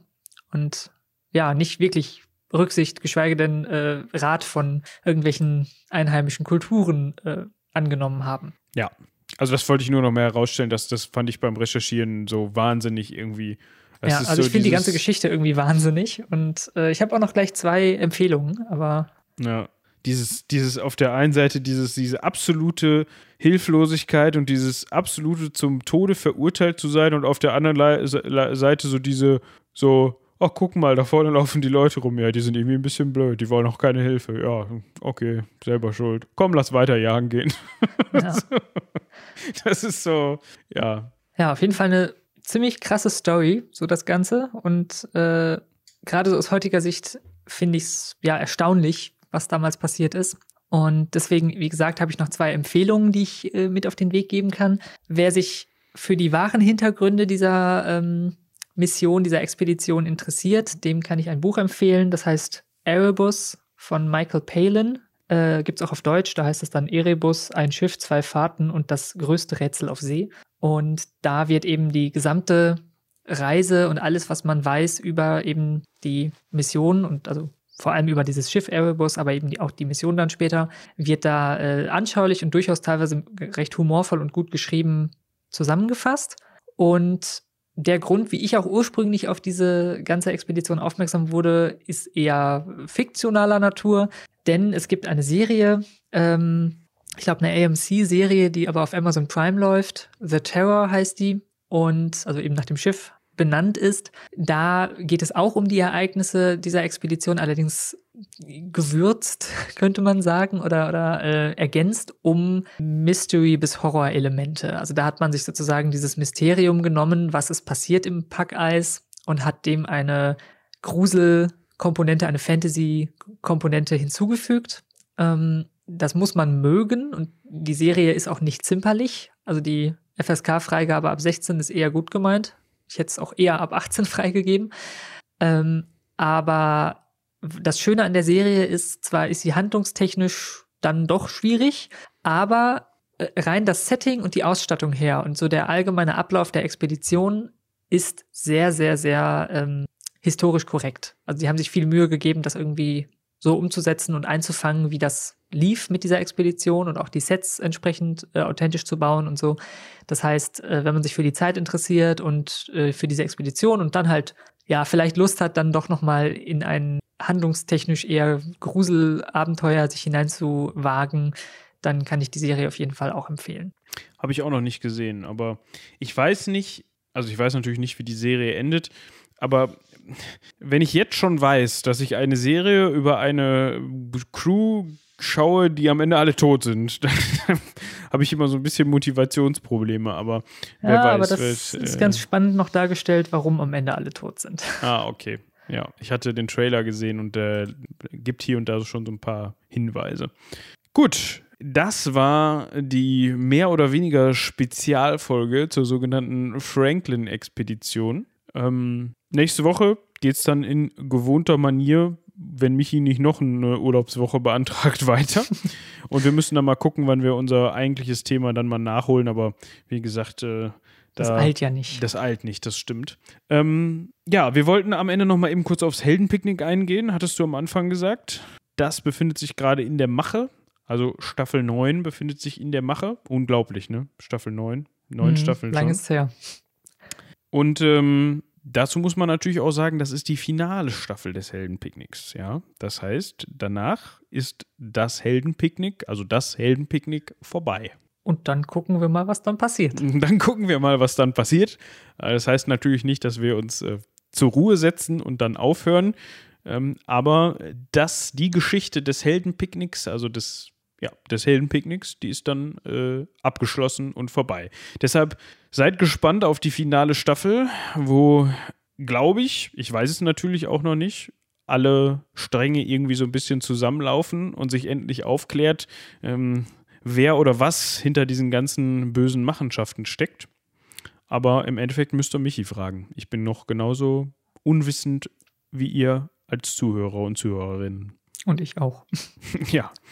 Gut, soviel dazu. Wie gesagt, ansonsten ähm, auch noch in die anderen Formate reinhören, außer Ecke Hansaring und das Heldenpicknick. Äh, unter anderem natürlich auch gerade groß im Kommen quasi der neue, ähm, äh, kann man das so sagen, das neue aufstrebende Format bei uns, das neue alte aufstrebende Format bei uns, das akademische Viertel von Charlotte, die auch diesen Monat wieder eine Folge bringen wird oder hat sie das schon? Also sie hat eine Interviewpartnerin, glaube ich, wenn ich mich nicht täusche. Ich weiß aber nicht, ob das produziert ist und schon. Da Ja, das ist schon aufgenommen. Äh, Das müsste in der Woche, in der diese Folge Ecke Hansaring erscheint, dann auch erscheinen. Also haltet mal da die Augen und Ohren offen. Äh, Da gibt's dann spannende Sachen über Soja zu erfahren. ja, genau. Und äh, bevor wir es noch vergessen, wir haben auch ein neues Format. Ich weiß gar nicht, ob ihr das jemals angekündigt habt. Äh, ein Ableger vom Heldenpicknick könnte man sagen, äh, der Systemtest. Also einfach mal in eurem Podcast Grabber Systemtest suchen. Da werden wir auch äh, ja in Pen and Paper Hörspiel Manier ähm, kleinere in sich abgeschlossene äh, Abenteuer erleben und da ist jetzt die erste Folge erschienen, eine sehr bekloppte Folge mit dem Titel Ein fischiger Fall, in der äh, ja die Geschichte am Grund des Meeres spielt und da ein Kriminalfall gelöst werden kann. Und ich glaube, so eine lustige und abgedrehte Folge gab es selten. Also da einfach mal reinhören, wenn ihr auf sowas steht. Äh, ansonsten habt ihr viele andere Dinge, die ihr auch hören könnt. Ja, also euch geht der Stoff bei uns definitiv nicht aus, es sei denn, ähm, ihr konsumiert alles von uns, äh, wie wir es aufnehmen, dann müsst ihr halt warten, bis das nächste kommt. Aber der Systemtest, um das vielleicht nochmal eben, wenn der Name nicht das schon verrät, um das vielleicht nochmal eben aufzugreifen, ist eben genau dafür gedacht, dass wir uns mal andere Systeme außer DSA anschauen und die eben einfach, ja, nicht vorstellen direkt, aber einfach mal einen Einblick geben, wie es ist, mit äh, diesen Systemen zu spielen. Und eben, ähm, da sich inzwischen auch so ein großer Kreis von ähm, guten Bekannten von uns und von Gastsprechern und Sprecherinnen äh, und so weiter aufgebaut hat, ist das eben auch eine ganz schöne Möglichkeit, diesen Leuten, die auch hinter den Kulissen viel beim Heldenpicknick mitgeholfen haben, ähm, ja, dann mal Gehör zu verschaffen im wahrsten Sinne des Wortes und dann auch nicht immer nur dem der, der Heldenpicknick-Kerntruppe äh, nicht immer nur die Heldenpicknick-Kerntruppe vor dem Mikro zu haben, sondern auch mal die Leute, die ähm, ja, in der zweiten oder dritten Reihe so ein bisschen mitgeholfen haben. Ich muss gerade überlegen, wie ich den Satz angefangen habe, damit ich ihn grammatisch korrekt abschließe. Diesen Leuten Raum zu geben. Raum zu geben, dass ihr die auch mal kennenlernen könnt. Und das wird auch, denke ich mal, so fortgesetzt werden, dass, des, dass der Systemtest auch immer mit einer wechselnden Besetzung stattfindet und mal mit ganz neuen Leuten oder vielleicht auch mal mit, mit alten Bekannten und sowas. Also Genau. vielleicht ganz spannend auch an der Stelle. Gut, ich würde sagen, wir haben fast eine Stunde und 40 Minuten gequatscht. Ähm, dementsprechend ähm, Bevor wir hier noch überwintern müssen. bevor wir hier noch äh, überwintern müssen, ich kann vielleicht an dieser Stelle noch ganz kurz verraten, wenn euch die Folge mit den Meerjungfrauen gefallen hat. Ich weiß nicht, ob ich das an dieser Stelle einfach mal so droppen kann, aber ich mache das jetzt einfach mal. Ähm, mir wird schon keiner den Kopf abreißen. Ähm, wenn euch die Folge mit den drei Meerjungfrauen, mit den zwei Meerjungfrauen von den drei Meerjungfrauen gefallen hat, dann schaut mal in nächster Zeit, ich kann noch keinen genauen Termin sagen, aber dann schaut mal in nächster Zeit auch auf deren Feed vorbei. Ich hoffe, das macht ihr sowieso immer. Aber es könnte sein, ähm, dass ihr da bekannte Stimmen auch wiederfindet. Mehr sage ich dazu an dieser Stelle einfach mal nicht.